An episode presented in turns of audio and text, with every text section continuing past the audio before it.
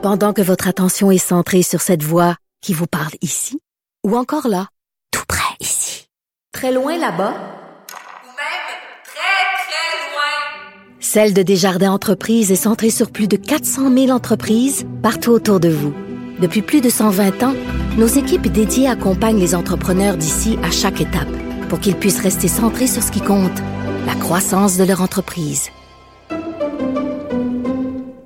IGA est fier de présenter l'émission À vos affaires. Pour économiser sur votre panier d'épicerie, surveillez les offres et promotions de la circulaire disponible à IGA.net chaque semaine. IGA, vive la bouffe et les bonnes affaires. Vous écoutez Geneviève Peterson. Cube Radio. Vincent Dessureau, salut. Salut. Juste parce qu'on vient de parler de suicide euh, et que j'ai oublié de le faire, je donne le numéro euh, un 866 appel pour si vous connaissez des gens qui peut-être auraient besoin d'aide ou si vous-même vous êtes dans une situation où vous éprouvez de la difficulté ou de la détresse. Donc voilà, c'est fait. Tu fais bien de le faire. ben, je me dis, si ce petit numéro-là peut aider une fois, euh, je pense que ça vaut la peine de le donner. Euh, tu me parles des télétravailleurs. Euh, Aujourd'hui, on sait que le 28 euh, février, c'est la date où on nous, hein, on nous dit que c'est correct de revenir au bureau. Là. Le travail à distance n'est plus ce qui est recommandé. Oui.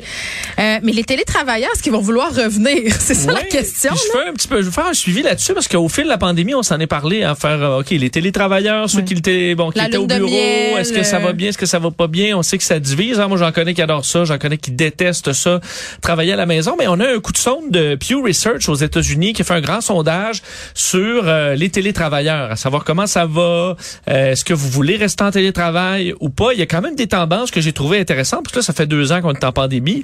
Donc, tu te dis, est-ce que euh, les télétravailleurs s'installent, sont bien ou sont plus capables? Euh, et les, euh, les tendances qui sont intéressantes, c'est que d'un, il y a un peu moins de monde en télétravail parce qu'il y a eu du retour quand même qui s'est fait. Euh, C'était euh, le, le pic, là, ça a été aux États-Unis, 71% de ceux qui pouvaient être en, télé- en télétravail l'étaient.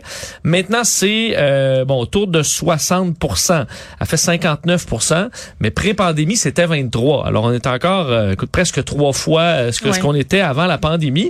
Et là euh, où ça a changé, parce que tu dis, bon, il y a moins de monde, mais les bureaux ouvraient. Il y en a qui, à qui on dit, ben là, reviens au travail, t'as pas le choix. Puis il y a le mode hybride aussi là qui va de Ouais. plus en plus être populaire. Puis ça, il y a bien des entreprises qui se sont dit OK, tu sais, on est prêt à vous accommoder en échange d'une présence euh, deux à trois fois par semaine. C'est ça, ce qui est peut-être euh, le parfait, euh, Le parfait mélange bonheur. pour plusieurs, le parfait Oui. bonheur.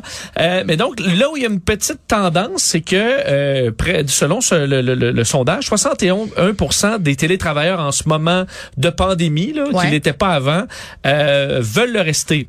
Et Oh, en oh. octobre 2020, c'était 54. Donc, pour, au niveau des tendances, ça montre que, ben, au fil des mois, plutôt que de, de se tanner, certains semblent avoir pris euh, plaisir à Ben, rester à la maison. ceux qui ont plié bagage vers d'autres contrées, se sont éloignés de la ville? Moi, j'ai plusieurs, pour vrai, puis tu sais, des fois, on dit, ah, c'est de l'anecdote, tu sais, quand on, tu sais, j'ai un ami, puis tu sais, on dit ça, tu sais.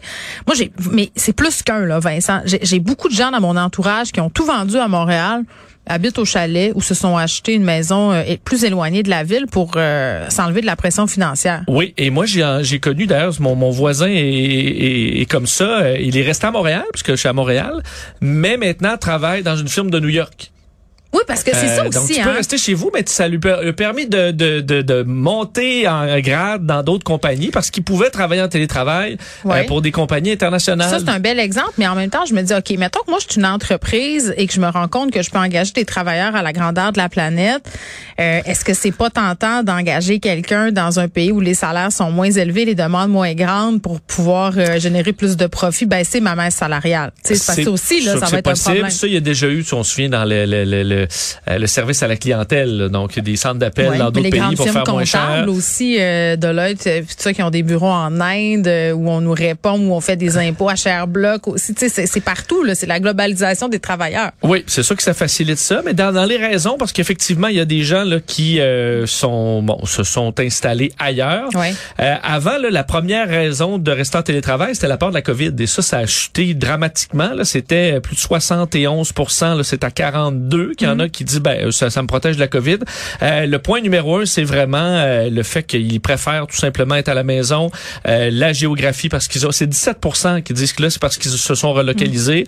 Euh, plusieurs disent que la- le manque euh, de, de place en garderie. Alors, il y a ça aux États-Unis Ben, aussi. ça, puis je m'occupe des enfants à la maison. Le, le métro boulot de dos, là, c'est sûr que le matin, quand t'es pas pogné pour la course folle, tu sais, de te préparer pour aller au bureau, de dropper les enfants à l'école, tu sais, tout ça se fait. Tu peux rester en pyjama, là. Tu vas porter ton kid à l'école, ton petit café dans ta tasse, tu reviens. C'est bien moins stressant. Oui, et euh, certains, la plupart, en fait 64 disent que ça améliore leur tra- leur euh, bon, euh, équilibre tout. travail leur tout.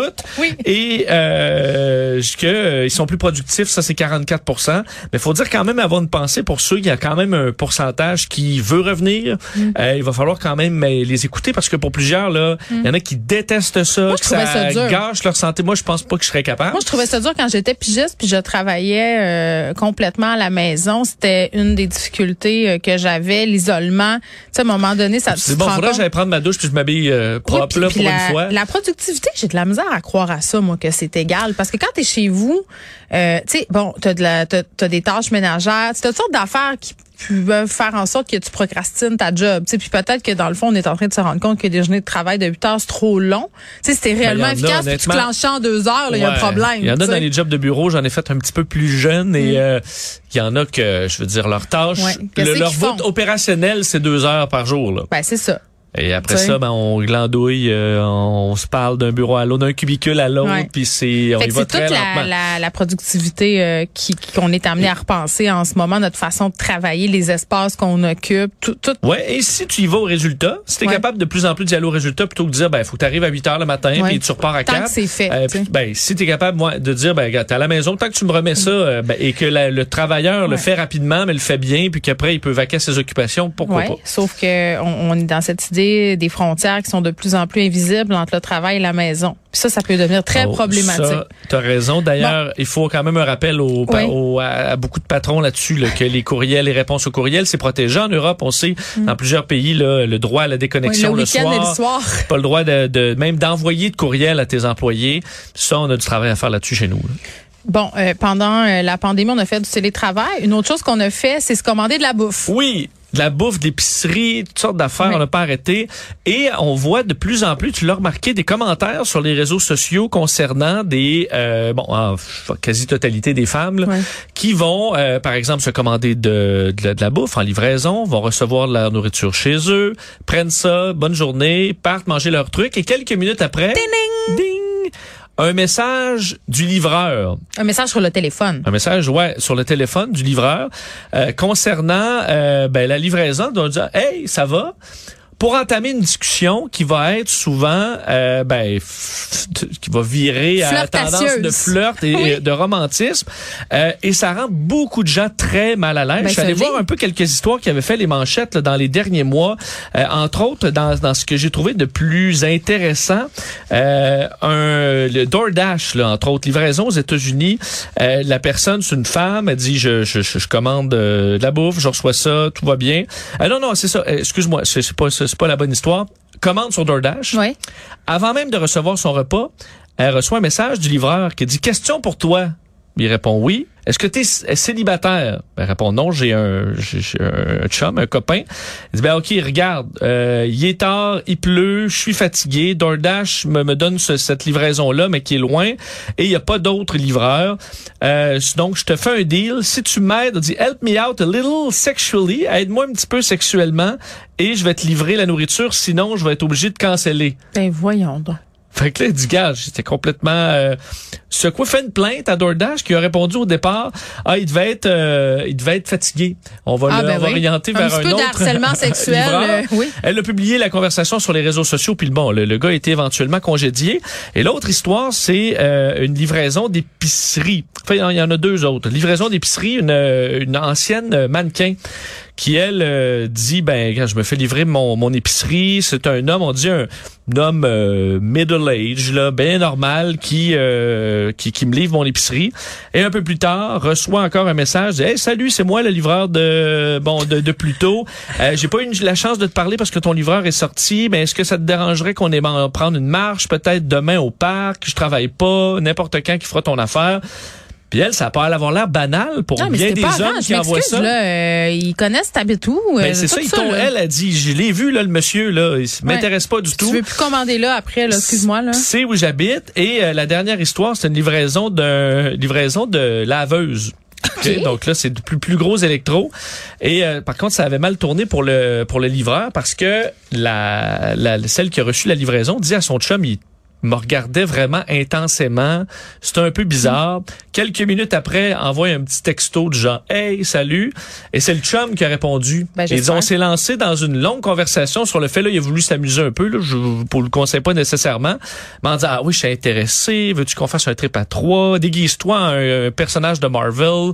Alors, euh, il s'est bien s'amuser avant de lui dire Ben non, je suis le chum, puis euh, sac-nous patience. Moi, il m'est arrivé un truc, Vincent, avec un livreur Uber tout récemment. Euh, tu sais, euh, parfois, ils prennent une photo pour valider euh, qu'ils t'ont bien livré leur commande. Évidemment, ils sont supposés prendre la photo quand ils déposent le repas à ta porte puis que t'es pas euh, venu le chercher en main propre. C'est ça, la politique.